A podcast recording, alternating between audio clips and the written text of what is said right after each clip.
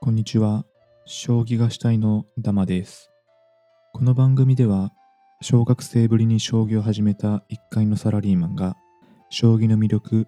話題について語っていきます。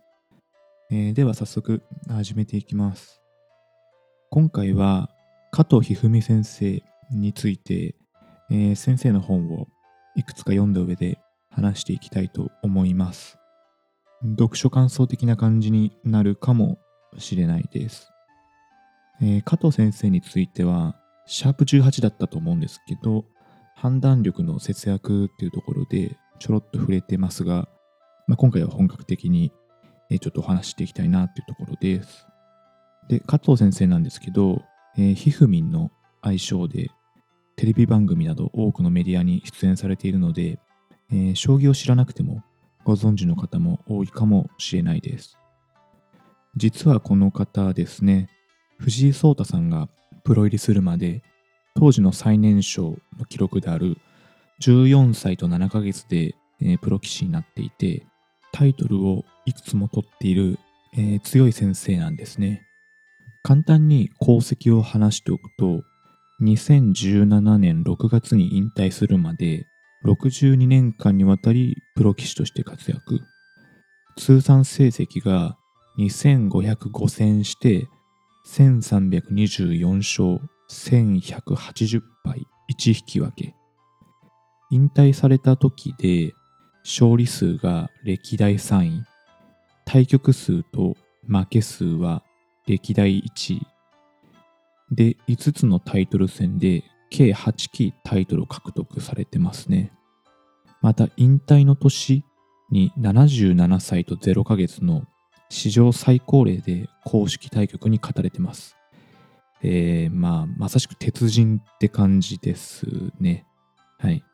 で、さらにですね、学術芸術の発展に著しい貢献をした人に授与される紫綬褒章も受賞されている、えーとてもすごい方ですと。で、どのように将棋界でこのようにですね、上り詰めていったのか、えー幼少期から順に話していきたいと思います。まず、生まれがですね、福岡県で1940年、昭和15年ですね、の1月1日、元旦にお生まれになってます。で、名前のひふみっていうのは、まあ、あの、漢数字で123って書くんですけど、その由来がですね、元旦生まれの1と、えーあと1940年は後期2600年と言われてる、えー後期は初代天皇である神武天皇が即位したとされる年を元年として、えー紀元前660年が元年らしいと。えーなので2600年、あごめんなさい、1940年は後期2600年に当たるので、そこの2を取ってきた。と、三男の3ですね。で、つなげてひふみってことらしいです。でですね、将棋を覚えたのは6歳の時、えー近所の人が指すのを見て覚えたそうですね。なんか炭鉱の町に、え育ったそうで、ま周りのその炭鉱の現場の方の将棋を見て覚えたということです。で自分で将棋を実際指すとですね、もうこの頃からほとんど負けずに、対戦相手がいないので、小学校3年生まで将棋を一時中断していたということです。この頃から才能の片鱗がもう見えてきてますね。その後ですね、えー詰将棋の本を手に取ることになります。最初の将棋の勉強ですね。これが本格的な。えー詰将棋っていうのは、良い手を指していって、普通では、えー詰まない王様を、えー詰ませる。良い手をたくさん指して王様を詰ますのが美しいというところで将棋が面白いと思ったそうです。そして小学校6年生の時ですね、運命とも言える出会いがあります。大阪の将棋会館で、えープロ棋士に指導対局をしてもらうチャンスがありましたと。そこにですね、増田幸三先生という名人などのタイトルも取った、えーお強い方なんですけど、えーその方が通りかかって、まあ、対局をあのその場でちょろっと見てったそうなんですね。で、まあ、終わった後ですね、加藤先生は非凡な才能があると、えーコメントを残していったそうですと。で、これが子供ながらにとても嬉しくて、えーそこから火がついたのか、1951年11歳の時に3級で奨励会に入りました。奨励会は、えープロになるための養成所みたいな場所ですね。ここで、えーと規定の年齢までに勝ち上がっていくと4段になって、えープロ棋士としてデビューできることになります。でですね、奨励会でも恐るべきスピードで勝ち上がっていきまして、翌1952年に初段、1954年8月に14歳と7ヶ月で初の中学生のプロ棋士としてデビューされてます。ただ当時はですね、今ほどその、まあ、メディアで騒がれる時代でもなかったようで、まあ、世間的にそれほど、えーなんか取り上げられなかったとおっしゃってます。棋士になれたことは嬉しかったらしいんですけど、まあ今と制度が違って、勝ち数を積み上げていけばプロになれる時代だったと。まあ今はですね、毎年人数制限があるので、プロになるのは当時よりかなり大変だというふうにおっしゃってますね。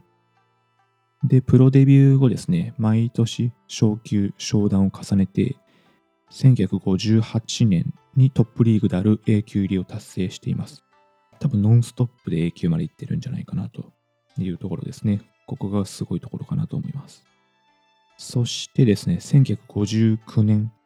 A 級順位戦でも6勝2敗でトップになりまして、わずか20歳で名人戦に挑戦します。当時の名人は大山康晴先生。タイトルはですね、この方、羽生先生の99期に次ぐ80期獲得。めちゃくちゃ強い方ですね。で、まあ、やっぱりちょっと実力差が当時はあったのか、えー初めての名人挑戦は1勝4敗で加藤先生の負けで終わってます。1963年にもですね、第4期の王位戦で挑戦者となり、初タイトル獲得のチャンスがまた巡ってきます。えーここでも立ちはだかるのが大山先生。2勝1敗と加藤先生がリードするんですけど、えーその後は連敗で2勝4敗。まあ、ここでもちょっとタイトルは取れなかったってことですね。で、まあ、常にトップ棋士として加藤先生は君臨するんですけど、タイトルまでもう一歩っていうところが、ね、続きます。ここでですね、ちょっとまあ行き詰まってるなと加藤先生考えたそうで、まあ、もし将棋に確かな手、一番いい手があるなら、きっと人生にもあるはずだとお考えになったと。この頃ですね、結婚して精進もされていたそうですが、このまま行っても、ちょっと将棋の道としては先が見えてるなと思ってですね、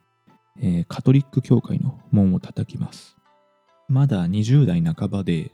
この時は大きな、まあ、実りはなかったそうなんですけど、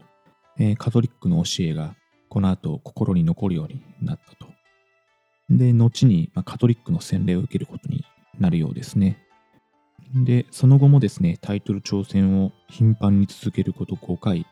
すべて大山先生の壁に阻まれてタイトル獲得を逃してきたと。まあ一人ね、こういう人がいると、残りの方はなかなか、うん、チャンスが回ってこないっていう、まあ厳しい世界だなっていうのがありますよね。今も藤井聡太先生があのとても強くて、他のプロ棋士も十分強いんですけど、ちょっと圧倒的な、えー存在すぎて、他の方がタイトルをなかなか取れないっていう感じには、まあ、なってるのと同じ感じなのかなというところですね。はい。で、まあちょっと戻しますと、えー1969年、読売新聞が主催する十段戦。これ、今は竜王戦という名前になってますけど、当時は十段というタイトル名だったそうですね。で、これの7番勝負の挑戦権を獲得します。お相手はですね、当然のように、えー大山先生ですと。この中のエピソードで一つ印象的だったものがありまして、加藤先生の1勝2敗で迎えた第4局、えー第4局目語れるんですけど、この勝ちの決め手となった一手を見つけるのに、休憩時間も含めて7時間考えたようです。それまではどんなに考えても、まあ、一手3時間から4時間程度だったそうなんですね。で、この時ですね、将棋は7時間も考えて、えー絶妙手を見つけることもある、とても深い世界だと。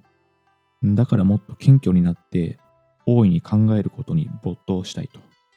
将棋は感動できるものだから、これからも自他ともに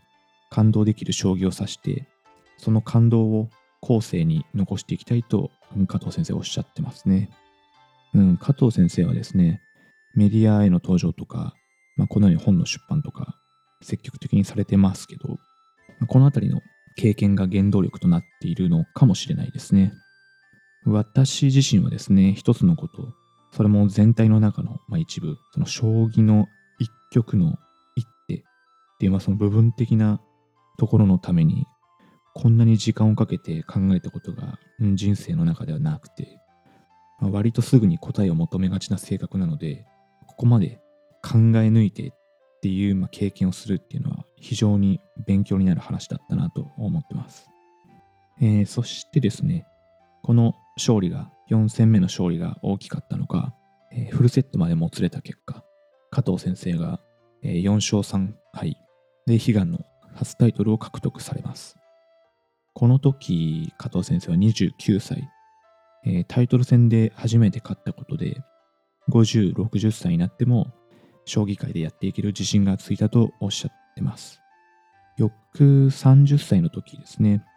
東京のカトリック教会で洗礼を受けたそうです。